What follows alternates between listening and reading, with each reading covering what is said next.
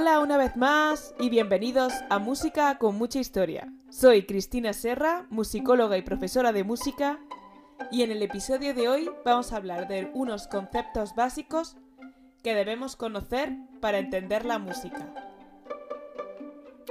Bien, pues como ya hemos dicho en el vídeo de hoy vamos a hablar de las nociones básicas. ¿Por qué? Porque hay veces que al intentar hablar de un tema como la música, si no tenemos claros los, los conceptos básicos, es muy difícil construir encima de ellos nuevos conocimientos. Para ello vamos a empezar primero por las cualidades del sonido. Todo sonido que escuchamos tiene estas cuatro cualidades, que son altura, duración, intensidad y timbre. La altura es la diferencia de si es más agudo o más grave el sonido. Eso se mira en, en matemática y en física, se, se utiliza el símbolo de frecuencia cuando hablamos de que un sonido es muy alto, estamos hablando de que un sonido es agudo, no de que un sonido sea fuerte. No hablamos de volumen y cuando hablamos de que un sonido es bajo, nos referimos a que un sonido es grave. Luego tenemos la duración, que es la diferencia del tiempo si un sonido es largo o corto. Y que música se le asigna un valor mediante las figuras musicales y la duración del tempo. El tempo es el pulso de la música. Por otro lado tenemos la intensidad, que esto es el volumen y se mide en decibelios. Y en música se usa la expresión de forte, piano, mezzoforte, mezzopiano, fortísimo o pianísimo. Y luego por último tendremos el timbre, que es la cualidad que nos permite reconocer qué objeto es el que hace el sonido. Es esa cualidad que nos permite diferenciar cuando cojamos el teléfono y escuchamos una voz si esa voz procede de mi madre, de tu primo, de tu abuela. Es esa cualidad que nos permite diferenciar si el ruido que estamos escuchando viene de un claxon de un coche, de la sirena de una ambulancia, de un niño tocando el piano. ¿Vale? Bien, todo ello son cualidades que tiene cualquier sonido. Pero para entenderlo como música, necesitamos que un conjunto de sonidos con unas cualidades específicas, elegidas por una persona o varias personas, tengan una intencionalidad artística. Pues bien, partiendo ya de conocer lo que es la altura, la duración, la intensidad y el timbre, tenemos que encontrar otras terminologías básicas, como por ejemplo, qué es el tono y el semitono. Un semitono es la distancia mínima que existe entre dos sonidos en nuestro sistema occidental y existe de manera natural entre las notas mi, fa y si, do. Por lo consiguiente, el tono es la unión de dos semitonos y hace referencia a la distancia que hay entre las notas sucesivas, exceptuando las notas de mi, fa y si, do, que ya hemos dicho que son semitonos. Pero, por ejemplo, la distancia que hay entre do, re y re, mi serían tonos. Bien. Luego tenemos el intervalo, que es la distancia entre dos alturas, contando la primera y la última. Pueden ser mayores, menores y justos, y además se le pueden añadir los aumentados y los disminuidos. La distancia se calcula teniendo en cuenta el número de tonos y semitonos que existen entre esas dos notas. Por ejemplo, de Do a Mi tenemos dos tonos, do, re, tono, re, mi, tono, por lo que se le calificaría como tercera mayor. De mi a sol, otro ejemplo, tenemos un tono y un semitono, porque de mi fa hemos dicho que hay un semitono y de fa a sol hay un tono, por lo que se le consideraría tercera menor. Luego tenemos la escala, que es un conjunto de notas ordenadas ascendente o descendentemente, cuya primera nota en la que empieza y termina le da nombre a la escala. Por ejemplo, la escala de Do empieza y termina en Do.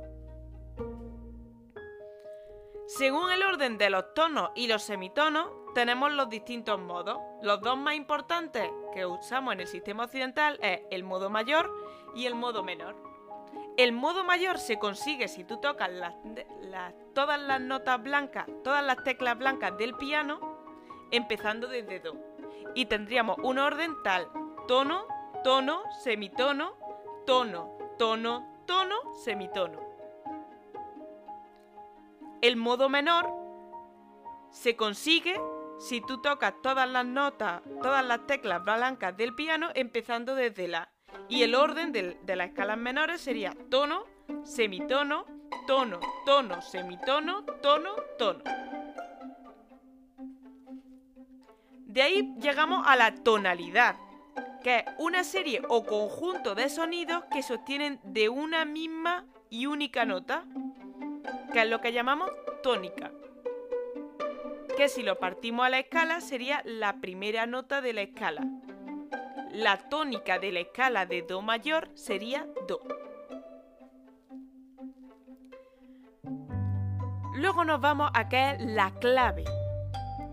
Antes de nada hay que entender que cuando tú hablas de clave es una serie de códigos que tú utilizas para entender un sistema. ¿Verdad?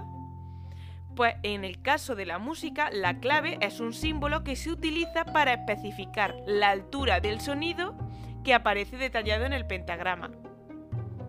Y siempre, siempre, siempre, siempre, sin ninguna excepción, siempre debe aparecer al principio de cada pentagrama.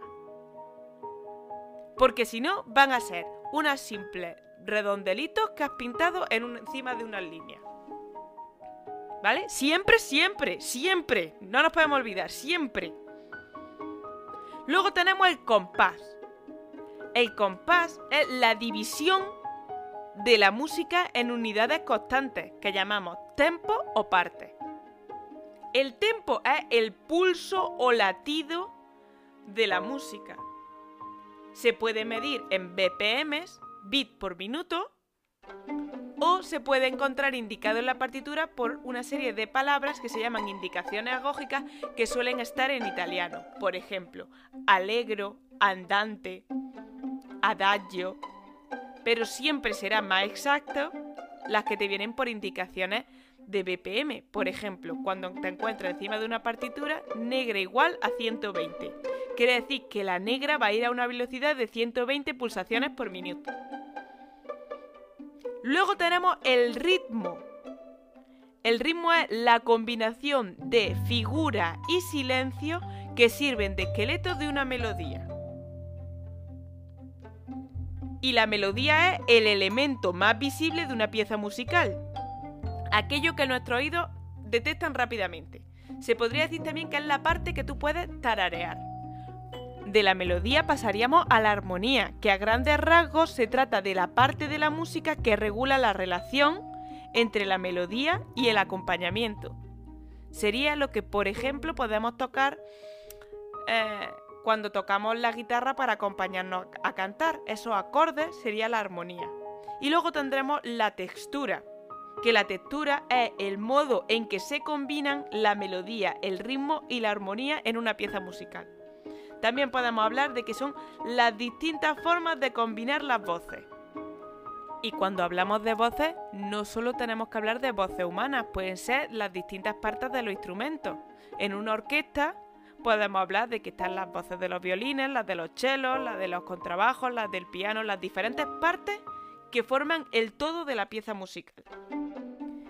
Entre las texturas, la primera a mencionar será la textura monódica, que quiere decir que hay una sola voz o una sola melodía y que todos los, instrumentos, todos los cantantes o todos los que integran la pieza hacen la misma melodía. Esto es lo que pasaba, por ejemplo, con el canto gregoriano.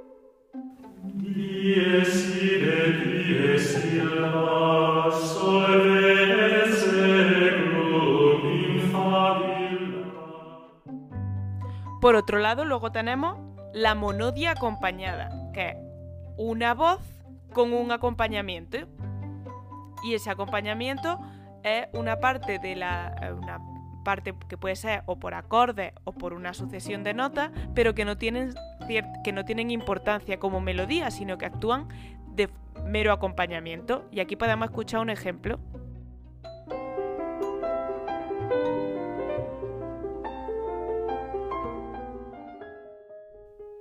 Después podemos hablar de homofonía, que son varias voces que se mueven simultáneamente, o sea, con el mismo ritmo o casi idéntico, pero que las notas son diferentes. Aquí podemos escuchar otro ejemplo.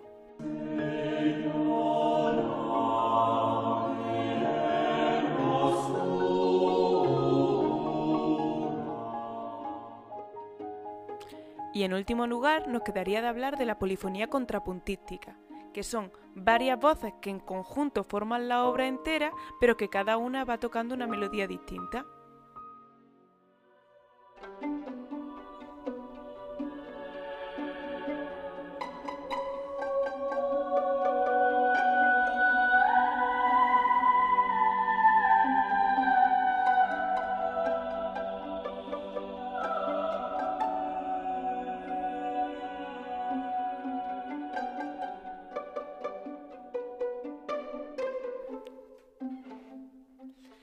Bien, las audiciones que hemos escuchado como ejemplo son un fragmento del Dies Irae interpretado por la Escuela Gregoriana Hispana para el ejemplo de, de Monodia, la sonata para piano no, número 16 en Do mayor K545 de Mozart como ejemplo de Monodia acompañada, Seora de Hermosura de Juan de la Encina, como ejemplo de homofonía, y como ejemplo de polifonía un fragmento del Miserere de Allegri. Y hasta aquí el programa de hoy. Espero que os haya gustado. Si es así, seguirme y compartirme en Spotify. Si me escucháis desde iTunes, agradecería que me dierais 5 estrellas y si lo hacéis desde iVoox, dejadme un comentario. Y si queréis saber más sobre todos mis proyectos y sobre las últimas novedades, podéis seguirme en Instagram y en Facebook, que soy arroba profemusicacris. Hasta el próximo episodio.